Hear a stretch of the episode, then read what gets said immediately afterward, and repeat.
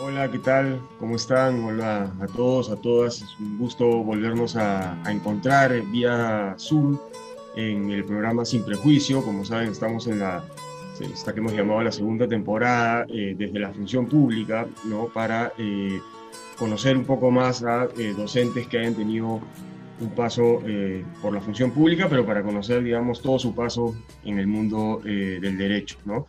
Y eh, tenemos la suerte hoy día en este segundo episodio de eh, contar con Marcela Guaita, profesora de nuestra facultad, eh, para que nos cuente un poco su vivencia en el, en, el, derecho, ¿no? Y bueno, Marcela, ¿qué tal? ¿Cómo, ¿Cómo, estás? Muchas gracias. ¿Qué tal? Hola con todas y todos quienes están viendo este programa. bueno, gracias Marcela por, por estar con nosotros.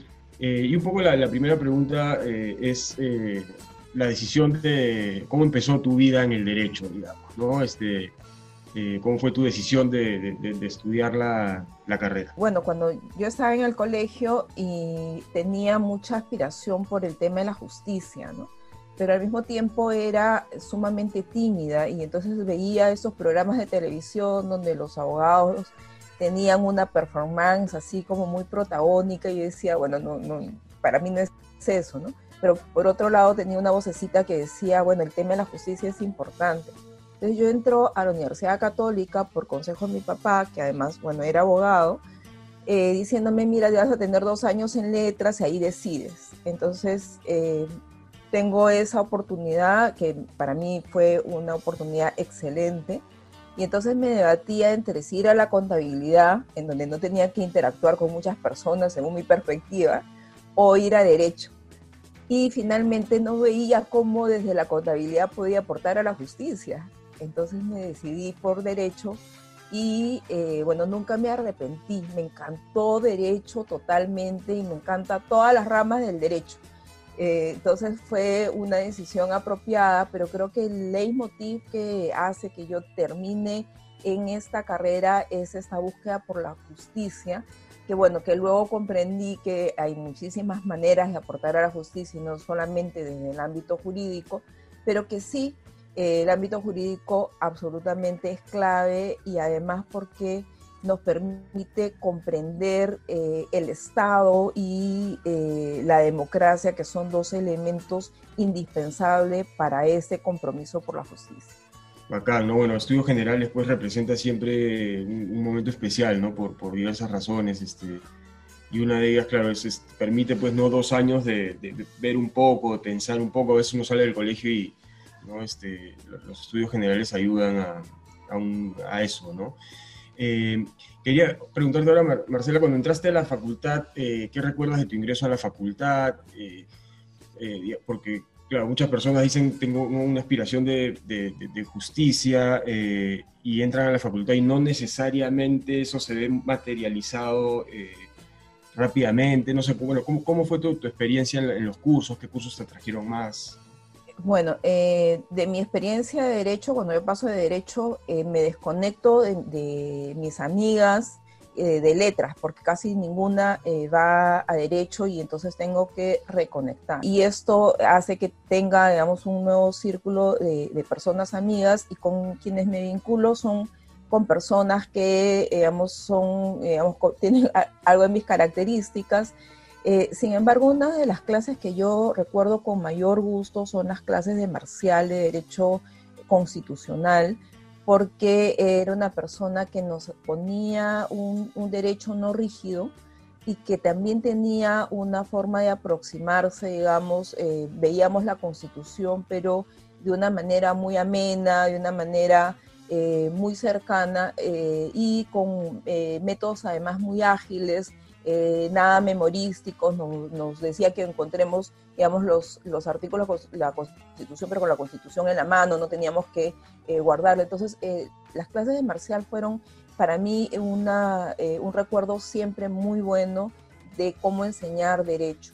Pero claro, luego también me di cuenta que uno de los valores más importantes en el derecho no era la justicia que yo buscaba, sino era la seguridad jurídica y la seguridad jurídica tiene pues eh, un, componente importante, pero que no necesariamente va a coincidir con esta aspiración de, justicia y este y ese tema que siempre me, me ha motivado. Y entonces yo he seguido muchos cursos, pero al mismo tiempo esto hace que en un momento, a mitad de la carrera, yo me acerque a una eh, actividad de proyección social que era el taller de derecho, que es lo que eh, precede un poco luego a la propuesta de Prosode y ahora, digamos, toda una línea de responsabilidad social, pero que en ese momento nosotros, eh, un grupo de estudiantes básicamente, continuaba una vocación que algunos años antes ya habían iniciado con consultorios jurídicos gratuitos. Entonces, eh, participo en estas iniciativas, siempre con una consejería de profesores, pero era iniciativas básicamente de estudiantes. Y ahí me, me, comienzo a encontrar con algunas cuestiones que luego ya voy a reflexionar a lo largo de mi, de mi carrera, como eh, hacíamos duplas de estudiantes, ¿no? Yo iba con un compañero de mi, de mi clase y yo era la señorita y era el doctor, ¿no? Entonces, cuando íbamos a atender, me decían, señorita, ¿me puede atender el doctor? Y entonces le decía, pero estamos los dos, ¿no? Pero entonces la aproximación con eh, las personas, eh, ya desde ese momento, eh, sin que yo tuviese todavía una mentalidad como crítica, como la que después se puede desarrollar, ya nos iba diciendo que en la visión de, de las personas que atendíamos en estos consultorios jurídicos, eh, mi compañero, que claro, estaba vestido eterno, era el doctor. Y esa, qué, qué, qué, interesante, ¿no? Este, ahora, son experiencias que, claro, tú decías, eh, ya que luego ha sido desarrollando, ¿no? La, la, una perspectiva crítica, ¿no? Este, pero son vivencias que a veces uno puede tenerlas y, y no tener una actitud crítica, ¿no? Sino darlo un poco como casi que por hecho, ¿no? Está tan, algunas de estas cosas tan, tan instaladas, ¿no? Que, eh, ¿cómo, ¿cómo, fue en ese contexto, digamos, desarrollándose tu, mirada crítica a, ese tipo, de ese tipo de vivencias, ¿no? Y ese tipo de prácticas eh, típicas del, bueno, de la sociedad y del derecho quizá más, ¿no? Por todo esto de... Claro, mi, mi mirada crítica se va desarrollando poco a poco. Eh, yo te comentaba que cuando paso a derecho tengo que hacer nuevas amistades porque ningún de mi grupo de referencia de letras va a derecho. Y una de estas amistades que por una coincidencia feliz, diría yo, eh, hago es con una eh, participante, con una alumna que ya venía de sociología y que era un poco mayor que nosotros y que es eh, Gladys Acosta, que en, ese momento está como representante, bueno, no como representante, sino como experta peruana en el Comité CEDO que ella ya trabajaba muchos años en el Centro Flora Tristán y siempre tenía pues preguntas críticas, miradas críticas a la enseñanza del derecho. Nosotros aprendíamos todo y repetíamos mucho, pero ella tenía una actitud diferente. Y, eh, por ejemplo, una de las cosas que recuerdo durante nuestra época de estudiantes es que ella promovió un debate sobre el aborto en eh, el ámbito cuando llevábamos las clases de derecho penal, tema que fue muy interesante eh, porque eh, justamente permitía una mirada desde otra perspectiva que no era la que abordábamos en el ámbito jurídico estrictamente. Entonces, es, esa, esa amistad junto con, con, otras hace que yo te he comentado, mi papá era abogado, él era un abogado civil comercial, tenía su oficina, su estudio, y en donde yo tenía un espacio reservado para eh, ir a practicar y eventualmente asumir la responsabilidad. Entonces yo decido que antes de llegar a mi espacio, digamos, ya natural y reservado, tenía pues que que aprender de otros sitios, aprender de otros espacios, aprender. Y hago prácticas en un momento en el Poder Judicial y luego, eh, justamente a través de esta compañera y amiga, me dice que hay la oportunidad eh, que están abriendo prácticas en el servicio legal del centro donde ella trabajaba. Y entonces yo digo, bueno, es una oportunidad. Yo no conozco mucho el centro Flora Tristán en ese momento. Ingreso como practicante ahí y creo que eso también marca mucho eh, luego el compromiso que yo asumo, porque en ese servicio legal de eh, Flora Tristán, eh, básicamente se atienden a mujeres víctimas de violencia. Yo era practicante, soy practicante de abogadas a las que yo le reconozco muchísimo, mi aprendizaje, eh, Julia Tamayo, Silvia Loli, ellas tenían un compromiso único con, con, las mujeres y yo estaba muy impresionada por muchos casos que venían y que eran muy fuertes y que yo siendo una joven que no tenía mayor experiencia de vida, que tenía una familia que digamos que bastante me había protegido, no tenía idea de lo que pasaba en la realidad. Y entonces esos casos fueron muy fuertes, pero por otro lado, y estoy hablando de la década de los 80, fines de los 80, yo tenía eh, un cajoncito que decía hazle juicio de alimentos, otro que decía hazle juicio de divorcio, otro que decía hazle juicio por eh, violación, otro que decía hazle juicio, y, pero ninguno de estos juicios ayudaba o solucionaba el problema que teníamos enfrente. Y eh, esto me hace a mí, ya terminando la carrera y habiendo hecho la, la maestría de Derecho Civil, me hace regresar a estudiar, pero desde la perspectiva ya de las ciencias sociales, ¿no? Porque no logro satisfacer, digo, ¿por qué el derecho no tiene soluciones? Eh, porque en ese momento no había ni siquiera una ley de violencia familiar.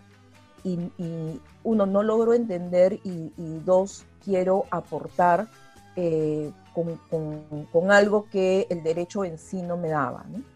Claro y entonces seguiste estudios en, en, ciencias sociales, este, tu camino te, te, llevó a, otras disciplinas, digamos, para complementar un poco. Sí, efectivamente, yo hago eh, estudios en el diploma de género que está en ciencias sociales y que es eh, impresionante porque así como eh, para mí letra fue tan interesante porque tienes oportunidades de ver economía, sociología, psicología, eh, contabilidad, historia y, todo. De igual manera, el diploma de género que yo sigo en ciencias sociales me reconecta con discusiones que había dejado en letras, ¿no? Me reconecta con discusiones de antropología, con discusiones de sociología, con discusiones de psicología, pero ya ahora con una perspectiva diferente, que es la pregunta sobre por qué estas diferencias afectan a las mujeres y los hombres y como un elemento, eh, yo ya era abogada, ya tenía, digamos, el, título, ya tenía algo de experiencia y entonces eh, lo que la intención o, el por qué yo estudio es porque quiero eh, aportar o brindar soluciones o encontrar alternativas, primero comprender y luego ayudar a, solucionar estos casos que como te decía, están muy relacionados con el ámbito familiar y en muchos casos con presencia de, violencia. Entonces, eh, es este estudio que a mí me permite regresar al derecho ya de una manera crítica, ¿no? Entonces, eh, hago un ejercicio al final del, diploma sobre, eh, por ejemplo, qué problemáticas son importantes para ver en lo jurídico. Por ejemplo, la problemática del trabajo productivo y reproductivo con el derecho laboral, el tema de participación política con el derecho constitucional, eh, la problemática de eh, violencia contra la mujer eh, y, violencia sexual, especialmente con el tema penal, las responsabilidades familiares y el derecho de familia. Entonces encuentro nudos que, digamos, se abordan desde otra perspectiva, pero que van a tener un reflejo en el derecho, pero también prescripciones, normas y soluciones que iluminan algunos derechos y no otros. Y me, preguntaba, eh, ya con esos estudios, con tu experiencia en, en, Flora Tristán, eh, cómo todo ese, esa, digamos, apertura, esta mirada crítica ¿no? del derecho este, fue tomada del lado del derecho, digamos, en la facultad, eh, ¿no? Este, cómo, cómo, se tomaba un poco tu mirada, ¿no? Eh, porque me imagino pues que que, ¿no? la, facultad tenía, eh, o bueno, los cursos, el modo de ver, el derecho era justamente un modo de ver que no, no, prestaba atención eh, ¿no? este, a, estos nudos, ¿no? entonces podía tener de repente, me imagino, algún tipo de, de resistencia a, a, esto. Bueno, ese recorrido era un poco solitario, pero también ya había un, un grupo de, digamos, abogadas especialmente, eh, porque el, grupo de los 80 especialmente de, mujeres abogadas crítico al derecho, ya se habían organizado, digamos, algunas, eh, algunos debates. Y este ejercicio que yo te comento que hago al término de eh, el diploma de género, justamente se lo muestro a esta gran amiga mía, a Gladys, y Gladys me dice, porque además yo lo hago este, como una propuesta con, digamos, eh, con algunas lecturas, ¿no? Y Les me dice, pero Marcela, tú lo que tienes acá en realidad es una propuesta de un curso. ¿Por qué no, no lo propones, ¿no? Eh, formalmente? Y entonces eh, da la coincidencia que en Derecho se estaba discutiendo el plan de estudios. Entonces yo lo termino de armar y voy eh, con esa propuesta a eh, donde el doctor Solesi, que en ese momento era el jefe de departamento, y le alcanzo la propuesta como un aporte para la discusión del plan de estudio. Eh, esto hace que el doctor Solesi, que también tengo un lindo recuerdo de él, me dice que, que gracias, que bienvenido todos los aportes, y ahí encuentro que eh, no era yo la única que estaba haciendo propuestas de este tipo, porque también otra profesora de Derecho, Beatriz Bosa, que había eh, estado haciendo estudios en el extranjero, había venido con una propuesta también de unos materiales para eh, ingresar esta perspectiva. Entonces, cuando termina la revisión del plan de estudio, se incorpore efectivamente un seminario, que es el Seminario Mujer y Derecho, eh, que luego se convierte en el Seminario Género y Derecho. Y entonces eh, yo en ese momento eh, siento que, bueno, he cumplido, he aportado, me siento contenta y de repente un día, creo que al comienzo del año, recibo una llamada y es el doctor Solés y me dice, a ver, ¿se ha aprobado el curso? Sí, doctor, muchas gracias bueno, ahora vienes a dictarlo. Y yo me quedo así como congelada y le digo, mm, pero doctor, hay otras abogadas más preparadas. No, me dijo, tú me lo propusiste y tú lo dictas. y entonces, está bien, asumí el reto y claro, eh, como a todos seguramente nos ha pasado, eh, el primer semestre yo me aprendí todo el curso y más. Eh, y fue ahí mi inicio como docente, ¿no? Esto ha sido el año 93, eh, que inicio como docente en la facultad con ese seminario que se introduce a partir del nuevo plan de estudios. Claro. ¿Y cómo, cómo fue esa experiencia de, dictado? ¿Cuántos alumnos había? Porque empezar a dictar pues es, difícil, ¿no? Para cada quien este, no, no es fácil dictar, ¿no? A veces el alumno tiene los alumnos, las alumnas tienen la, al menos yo recuerdo cuando yo era alumno, la percepción de que el profesor o la profesora están en una posición eh, más cómoda, digamos, porque saben, están, ¿no? Pero en realidad es bien, es complicado, Bueno, la experiencia deberían decirle mis alumnas, mis alumnos, que ahora muchos de ellos están en, en, el, en el sector público con responsabilidades importantes. Pero bueno, a ver, ¿cuál es mi recuerdo? Uno, que yo me lo aprendí todo, eso, eso lo tengo clarísimo.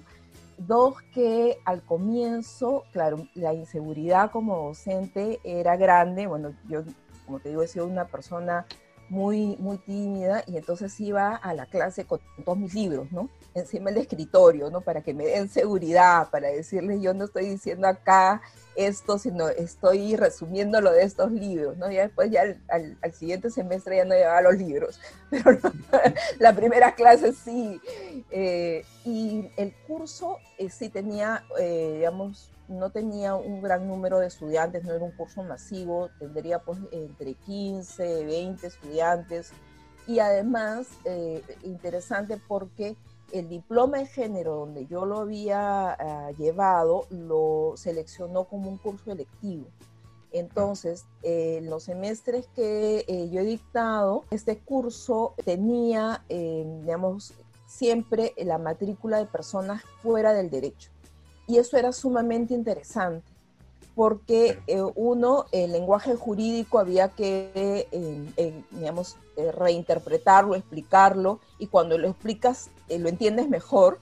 Y por otro lado, las preguntas críticas, ¿no?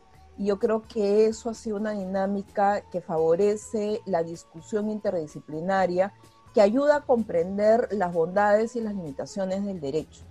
Claro, claro. Y, en ese tiempo eh, me, preguntaba, eh, tus prácticas en Flora Tristán, bueno, ya, ya me imagino que habían concluido, seguiste ahí eh, luego trabajando, digamos, si nos pasamos un poco al ámbito laboral, en, en, qué andabas en esas, en esas, en esas Claro, eh, efectivamente yo termino mi año de prácticas en Flora Tristán y eh, comienzo a, bueno, hago los estudios de género, yo me, he demorado un poquito en, asumir la responsabilidad así profesional, profesional, y cuando ya termino, eh, estamos hablando del año 92, yo termino el diploma de género, el año 93, digamos, ya comienzo a trabajar llevando casos, juicios, Digamos, yo he litigado en civil, en comercial, eh, veo muchos casos de, familia, comienzo a trabajar eh, parcialmente con eh, mi, papá, digamos, y, veo litigio, digamos, civil, básicamente, contratos, y, pero también participo en una asociación que organizamos para seguir viendo el tema de familia. Entonces, esta eh, organización me permite que yo continúe eh, dando asesoría y, teniendo contacto con eh, la, problemática, digamos, de las mujeres en general. Y entonces yo ahí encuentro también oportunidades de hacer algo de investigación, porque me mantengo conectada con tanto Flora Tristán como con el otro centro que es eh, muy reconocido, Manuela Ramos, y en ese momento eh, estamos hablando de que está cambiando la constitución, está cambiando el código penal, y a partir de eso hay una serie de discusiones, de investigaciones en las que yo participo, y entonces encuentro que eh, la línea de investigación es bastante interesante, o sea, porque es la que te permite eh, de repente reflexionar o interactuar con discusiones que se están dando a nivel de la región de América Latina. Entonces, yo hago varias cosas en esos años, eh, porque la verdad es que mi papá, que es una influencia importante en, mi carrera, me, dice que explore, ¿no? Eh, yo incluso trabajo en un momento en la municipalidad, trabajo en la municipalidad de Villa del Salvador viendo saneamiento físico legal de asentamientos humanos. Porque como te digo, a mí me gusta el derecho. El derecho eh, casi, no, no, tengo una rama que no me guste el derecho, es un poco extraño, pero me, me, encanta, me puedo eh, endulzar casi con, con todo aspecto de discusión jurídica. Y mi papá me dice, es tu momento de explorar, ¿no? Eh, mira, este, fíjate qué es lo que te gusta más y también eh, en, este, en este contexto yo tengo la oportunidad eh, ya de ingresar en otro momento, que estoy haciendo una síntesis así como que muy, muy apretada, a eh, ser asesora de, un despacho congresal cuando se debate la constitución del 93. Entonces, ahí aprendo cuestiones del ámbito legislativo, digamos, eh, la redacción de proyectos de ley, eh, la asesoría en comisiones, en fin, eh, aprendo esta, esta parte. y luego, al cabo de varios años, el año 96, que se crea el Ministerio de la Mujer, también se abre una oportunidad en el Congreso, se abre la Comisión de la Mujer por primera vez en el Congreso. Y entonces eh, ahí surge una nueva oportunidad para mí porque en ese momento es una comisión que la preside la doctora Beatriz Merino y la doctora Beatriz Merino, eh, digamos, pide a la gente que conoce alguna referencia de una abogada que pueda aportar en esta comisión. Le dan mi referencia y yo el año 96 comienzo a trabajar ya, felizmente tenía la experiencia previa del Congreso, tenía conocimientos de la problemática de eh, discusiones importantes sobre el tema de los derechos de las mujeres y eh, trabajo en la comisión, en la primera comisión de la mujer del Congreso, que es también una experiencia para mí bien interesante, porque me da ahí como el gustito de eh, qué significa estar del otro lado de la mesa, y te explico por qué. Eh, yo hasta ese momento era una abogada, litigaba, eh, hacía investigación, enseñaba, además estamos en la década del 90 y esto no es chiste, en la década del 90 todos éramos multioficios porque eh, no teníamos ningún tipo de seguridad laboral y, y, entonces nuestras posibilidades laborales siempre han sido como que mixtas. Y esto no es solamente una experiencia personal probablemente.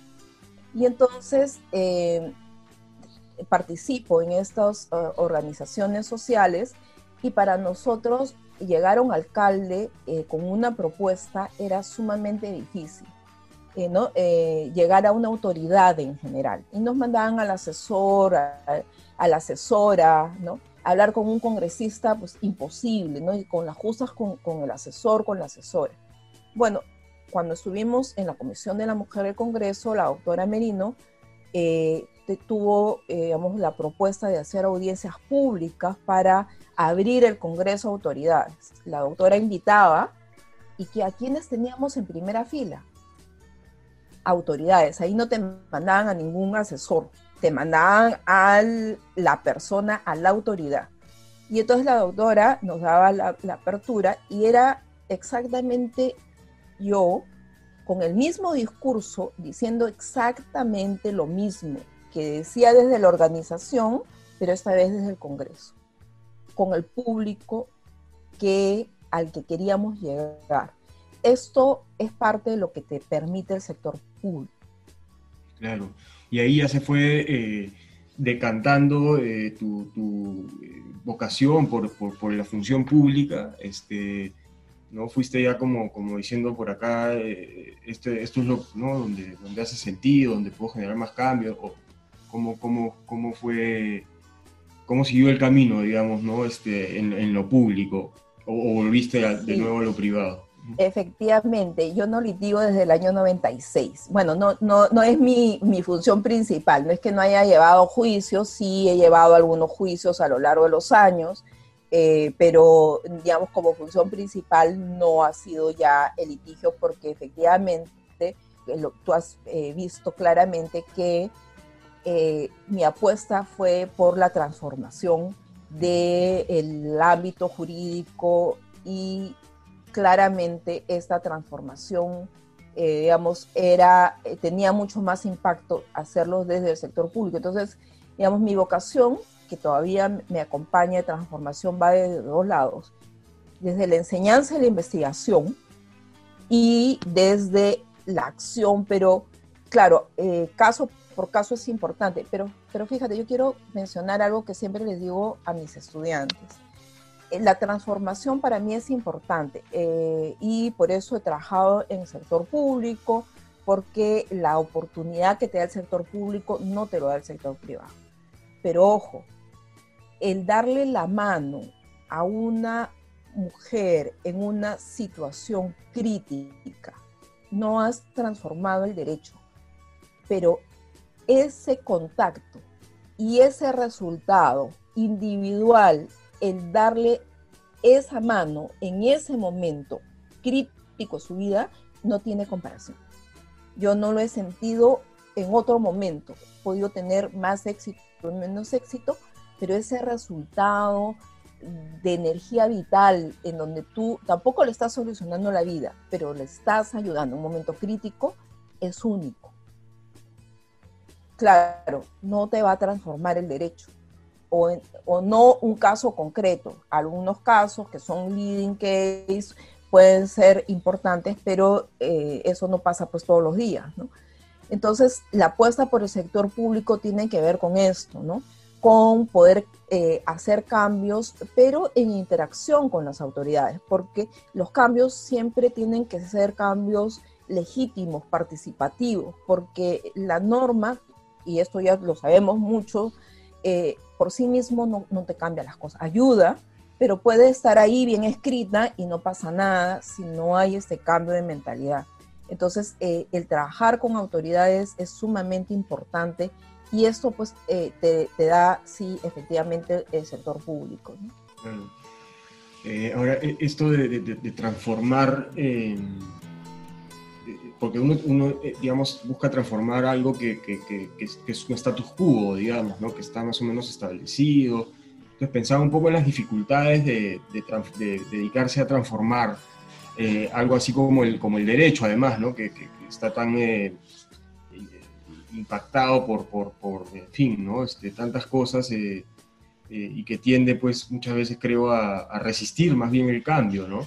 Y si ya hablamos aún más de, temas de, género, de violencia de género, de igualdad de género, eso puede, pues, avivar, me imagino, incluso más resistencias, ¿no? A repensar el derecho y a criticarlo tan profundamente, ¿no? Este, entonces quería preguntarte un poco también eh, qué, dificultades este, y qué alegrías también tiene el camino de, buscar transformar el derecho, ¿no?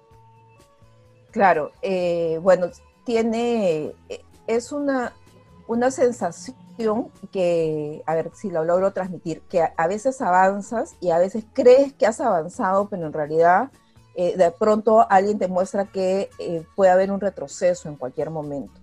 La otra sensación eh, es que cuando estás dentro ya del sector público, cuando uno ingresa o, tiene una gran expectativa, conoce poco, piensa, bueno, ahora tengo la oportunidad de avanzar, pues, no sé, dos metros.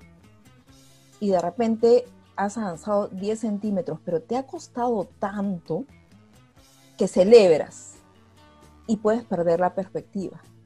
Porque tu intención era avanzar dos metros, pero esos 10 centímetros cuestan tanto, hay tanta resistencia que ya eh, tus ganas de transformar este, se comienzan a, dar con una realidad que es mucho más dura, ¿no?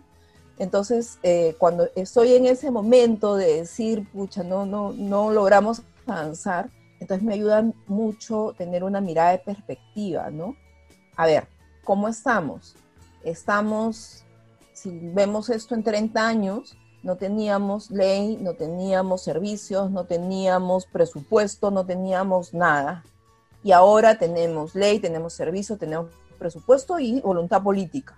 Entonces sí hay cambios, cuestan un montón, no se logra esto eh, en, un año ni en dos pero eh, digamos, esto eh, es un proceso sobre el cual hay que estar alerta y no bajar la guardia, porque en cualquier momento, así como hay propuestas, digamos, de, transformación hacia un lado, también hay propuestas de transformación hacia el otro lado, que eh, hay que comprenderlas, hay que discutirlas, porque yo creo que las personas no, proponen algo eh, por gusto o por hacer daño, sino porque están buscando soluciones desde una perspectiva. Y entonces hay que dialogar, hay que comprender. En, en todas las posiciones hay puntos válidos. De repente no podemos estar de acuerdo, pero sí hay puntos valiosos sobre los cuales necesitamos reconocernos y saber también que eh, una propuesta, y ya estoy aquí, porque en los últimos años he migrado entre lo el derecho y la política, digamos, eh, la política pública, no, no, no, no, como la política, digamos, eh, partidaria, que, que, es legítima, pero no es a donde yo he migrado, pero sí desde la política pública. Eh, el, el, derecho ayuda muchísimo, y, pero lo cierto es que una propuesta tiene que ser legítima tiene que cumplirse, tiene que aplicarse, porque si hacemos la mejor propuesta del mundo, pero nadie la entiende y nadie la aplica, no sirve. De repente hacemos una propuesta que no es la que nosotros quisiéramos pero es la que es apropiada en este momento y el camino se va haciendo al andar. No podemos avanzar en procesos, aunque querramos, porque hay que hacer que esto sea participativo, que la gente lo comprenda y lo apoye para que efectivamente se implemente. Claro, qué, importante eso para que una propuesta, una norma, por ejemplo, que, sea aprobada, este, eh, claro, para que sea realidad, digamos, este, importa mucho el proceso a, través del cual ¿no? ha, sido aprobada y cómo se comunica, y no solamente aprobar la norma y, ya, ¿no? Este, qué, importante también todo esto del, diálogo, ¿no? De, poder entrar en una, una, conversación donde uno reconozca también las perspectivas del otro, ¿no? Este, que puede ser de repente un poco difícil, siento a veces, para, para quienes estudian eh, y ejercen la profesión, este, la abogacía, porque de repente también tenemos un poco nuestra idea de demandante y demandado, ¿no? Entonces el otro puede también, podemos empezar a concebir a la otra persona, ¿no? Este, desde una perspectiva más de oposición, digamos, ¿no? Eh, claro, claro. Ahora, eh, a nosotros como, como abogados y abogadas, algo que yo le reconozco, digamos, eh, a, a, mis clases de derecho, es que siempre nos han pedido que argumentemos, ¿no? esta argumentación es importante y esta argumentación tiene que tener una lógica, tienes que ser consistente pero también tienes que estar mirando cuál es la contraargumentación para poder responderla. Y eso es un ejercicio que yo creo bueno, porque si bien puede eh, llevarnos a esta mirada de confrontación y de que esta es la verdad y esto no, eh, nosotros sabemos que la estamos construyendo, porque estamos, eh, digamos, haciendo un argumento, pero también sabemos cuáles son nuestras debilidades y cuáles son los puntos fuertes del otro lado. Entonces, es, este aprendizaje a mí me parece valioso y yo lo he rescatado mucho cuando me ha tocado pues discutir, eh, escuchar, comprender y saber cuáles son los puntos valiosos porque no estamos frente a una situación, eh, digamos, totalmente opuesta. Podemos incluso tener puntos de coincidencia. Claro.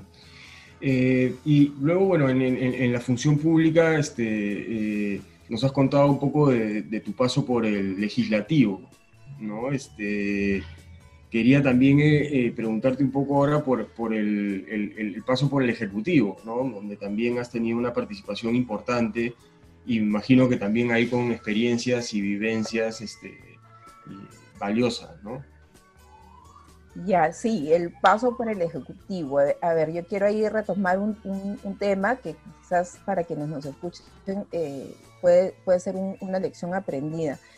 Yo no tenía ninguna expectativa en ningún momento de llegar al Poder Ejecutivo y, eh, y ya les he dicho, yo trabajé con la doctora Merino en el Congreso algún tiempo y de repente eh, yo recibo una llamada de ella y me dice, eh, Marcela, mire, hay esta oportunidad, la, actual ministra eh, está buscando una persona que conozca, me ha preguntado y yo le he dicho que eh, claramente la persona que yo recomendaría es usted. Y entonces le digo, doctora, pero mire, yo en este momento estoy trabajando a medio tiempo porque tengo a mi hijito que está chiquito y la doctora me dice, a ver Marcela, cuando yo le hago una propuesta de este tipo a un eh, abogado, me dice, muchas gracias doctora, ¿a dónde tengo que ir y a dónde me tengo que presentar? Y usted no me va a venir a decir que mi hijito y no sé qué, por lo menos vaya y escuche la propuesta. Y entonces yo, está bien, tiene razón, toda la razón, doctora. O sea, eh, para que, para que vean que uno no es que sea la, la totalmente superada, ¿no? No, yo también estaba en ese momento efectivamente trabajando a medio tiempo, dedicada bastante a, mi maternidad.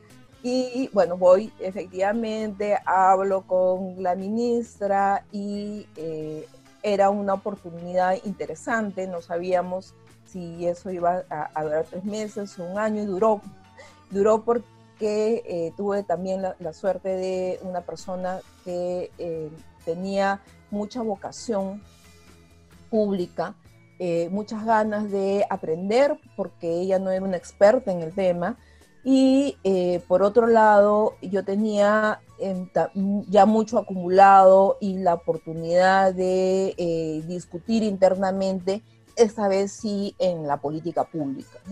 Entonces, eh, para mí fue eh, un gran aprendizaje, eh, un compromiso absoluto. Yo debo reconocer que las personas con las que he trabajado en el ministerio, la gran mayoría son personas súper comprometidas, de las cuales he aprendido desde, digamos, la lógica interna del sector hasta cómo trabajar con otros sectores y entonces, eh, por un lado, siento que podía aportar con, sus errores y sus aciertos, como eh, en todos los casos, pero que yo podía aportar un poco eh, desde la mirada grande, desde, digamos, las posturas más importantes, pero eso hay que complementarlo con cómo lo haces dentro del sector, ¿no? ¿Qué procesos, qué pasos, cómo lo tienes que hacer, con quién tienes que hablar, porque es una, una cultura diferente. Y ha sido muy interesante para mí. He tenido la oportunidad de estar en el viceministerio, cosa que es eh, un, un, trabajo sobre todo hacia adentro del sector. He tenido la oportunidad luego de trabajar como secretaria general de la PCM, lo cual también fue eh, la posibilidad de mirar todo, todo el Poder Ejecutivo, porque la, presidencia del Consejo de Ministros es quien concentra, digamos, eh, la mirada de, todos los sectores y entonces desde ahí eh, ver, digamos, esta necesidad, porque en ese momento las políticas tienen que ser multisectoriales y, ver cómo eh, el tema, digamos, de, género es un tema que se debe incorporar en todos estos sectores y las oportunidades que ahí hay. Eh, para mí también fue eh, una cuestión muy gratificante y bueno, luego regresar al, al, sector ya con este aprendizaje fue yo creo una, una, oportunidad que agradezco muchísimo y que te deja comprometida pues de, de, por vida, ¿no? Porque también entiendes las limitaciones y las dificultades. Un tema que eh, a veces con lo que desde nuestra formación de abogadas y abogados no tenemos que lidiar, es con eh, el presupuesto, ¿no? O sea, tú quieres hacer algo, pero ¿lo puedes hacer? ¿Cuánto presupuesto tienes? Y esto te va a marcar, pues, eh, importantes decisiones sobre eh, qué es lo que tú quieres hacer, qué crees que es lo óptimo y qué es lo que puedes hacer. Y entonces ahí comprendes mejor al Estado y las limitaciones que éste tiene para llegar efectivamente a toda la población en un país diverso como el Perú. Claro, claro. Eh, interesante, ¿no? Porque, claro, de, nuevo, de repente el tema este de la, interdisciplinariedad, ¿no? Porque, claro, estos temas pues de presupuesto no, no, no, no hacen parte de la currícula, digamos, de, de, una facultad de Derecho, ¿no? Este, es interesante, ¿no? Pensar este, a partir de lo que conversamos un poco también en, en la enseñanza del derecho, eh, para quienes quieren transformarlo, ¿no? Este, ¿no? Y, la interdisciplinariedad ahí, ¿no? Eh, y e, en ese, en ese, ese fue, digamos, el mismo camino eh, en el que terminaste ya a cargo del, del Ministerio de la, de, la, Mujer, o, o, bueno, eso vino, vino luego. No, o sea, es en el mismo periodo en donde yo, eh, luego de estar en la PCM, eh, regreso al Ministerio de la Mujer ya al, fin de eh, ese periodo de gobierno y termino ya con esa responsabilidad, digamos, al, fin del periodo de gobierno y ya regreso a mis actividades de investigación y docencia.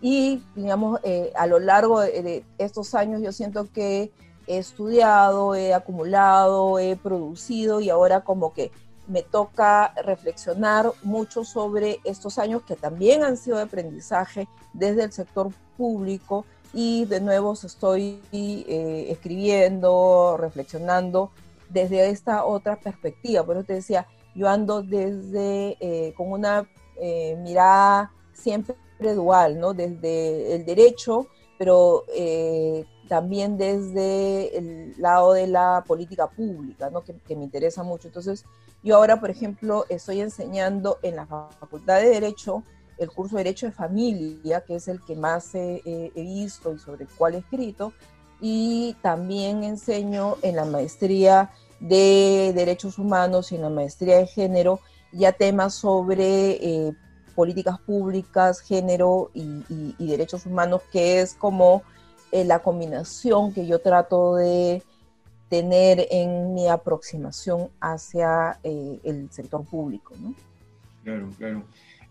Pensaba también, bueno, esto de, la, de que, que comentabas de la transformación, también pues en el ámbito educativo, este, puede, puede uno concebir ese ámbito y el rol docente, por ejemplo, o el rol en gestión pedagógica como un rol que busca de algún modo también transformar, ¿no? Porque la, formación pues, de quienes en el futuro ejercerán la profesión es algo también importante, ¿no? Definitivamente, ¿no? Eh, eh, yo ingreso a, a, la docencia justamente por, por esa inquietud, ¿no? por eh, llevar problemáticas que el derecho a veces no, no asume, no resuelve o que, digamos, margina porque no tiene, no tiene digamos, posibilidades de resolverlas. Entonces, cuando enseño, tengo, a ver, te decía, yo enseño en pregrado y en posgrado, y es bien interesante porque en pregrado la mirada de estudiantes, y esto no se los he dicho, pero la mirada de los estudiantes es diferente a la mirada de los estudiantes de posgrado.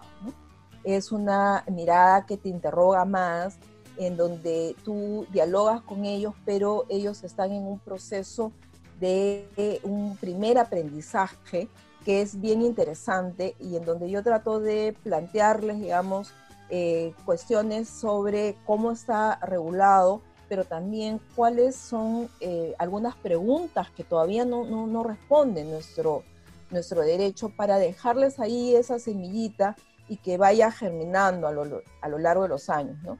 En cambio, la mirada en posgrado es una mirada diferente, ¿no? Eh, en posgrado eh, es una mirada más de intercambio, de repente tú complementas algo que ya las personas vienen discutiendo, vienen con cierta experiencia, y que en algún momento quizás tú puedes estar del otro lado aprendiendo y, y, la persona que esté, esté escuchando eh, ser una persona que más bien eh, aporte, eh, digamos, desde su experiencia, su perspectiva a la clase. Entonces, es una dinámica diferente.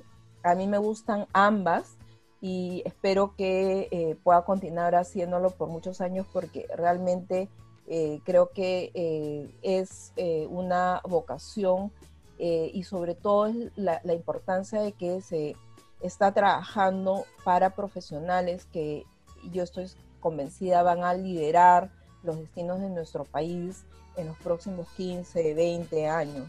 Y entonces esa es un, un reto absoluto que, que, me encanta tener la posibilidad de asumirlo me imagino que es muy gratificante también, ¿no? Ah, nos contabas que, en, el, primer seminario que, propusiste eh, y, dictaste, eh, habían estudiantes que ahora ocupan cargos, eh, ¿no? importantes. Este, me imagino pues que eso debe ser también muy, muy gratificante, ¿no? Ver cómo uno puede haber impactado en, en otra persona, ¿no? Y creo que, que, que enseñar, estar a cargo de la docencia tiene tiene ese elemento como algo muy especial. ¿no? Uno siembra semillitas, algunas eh, crecen eh, como árboles grandes y fuertes, y uno dice, ah, con algo habré contribuido, ¿no? Eh, entonces sí, es, es muy gratificante. Claro, claro. Em, qué bueno.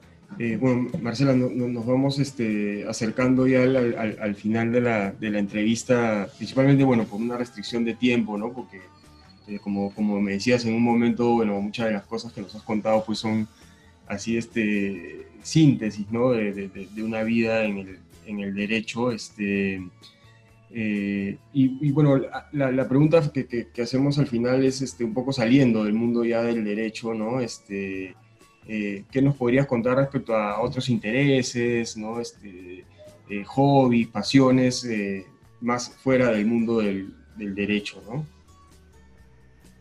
Bueno, quizás lo que yo les quiero compartir pensando en, las mujeres abogadas es que a ver, el, tema de la maternidad, que a veces me preguntan, ¿no? O sea, eh, ¿cuánto, ¿cuánto puede eh, eso tener un impacto en, la vida eh, laboral? Y, sí, claro, tiene un impacto, ¿no? Mi, experiencia es una experiencia en la que yo nunca tuve como una aspiración de, bueno, si llego a determinada edad voy a tener un hijo, de todas maneras, no eh, yo me dediqué sobre todo a, un desarrollo profesional y en determinado momento, eh, digamos, con mi pareja, asumimos eh, la decisión conjunta de, tener un, un, hijo.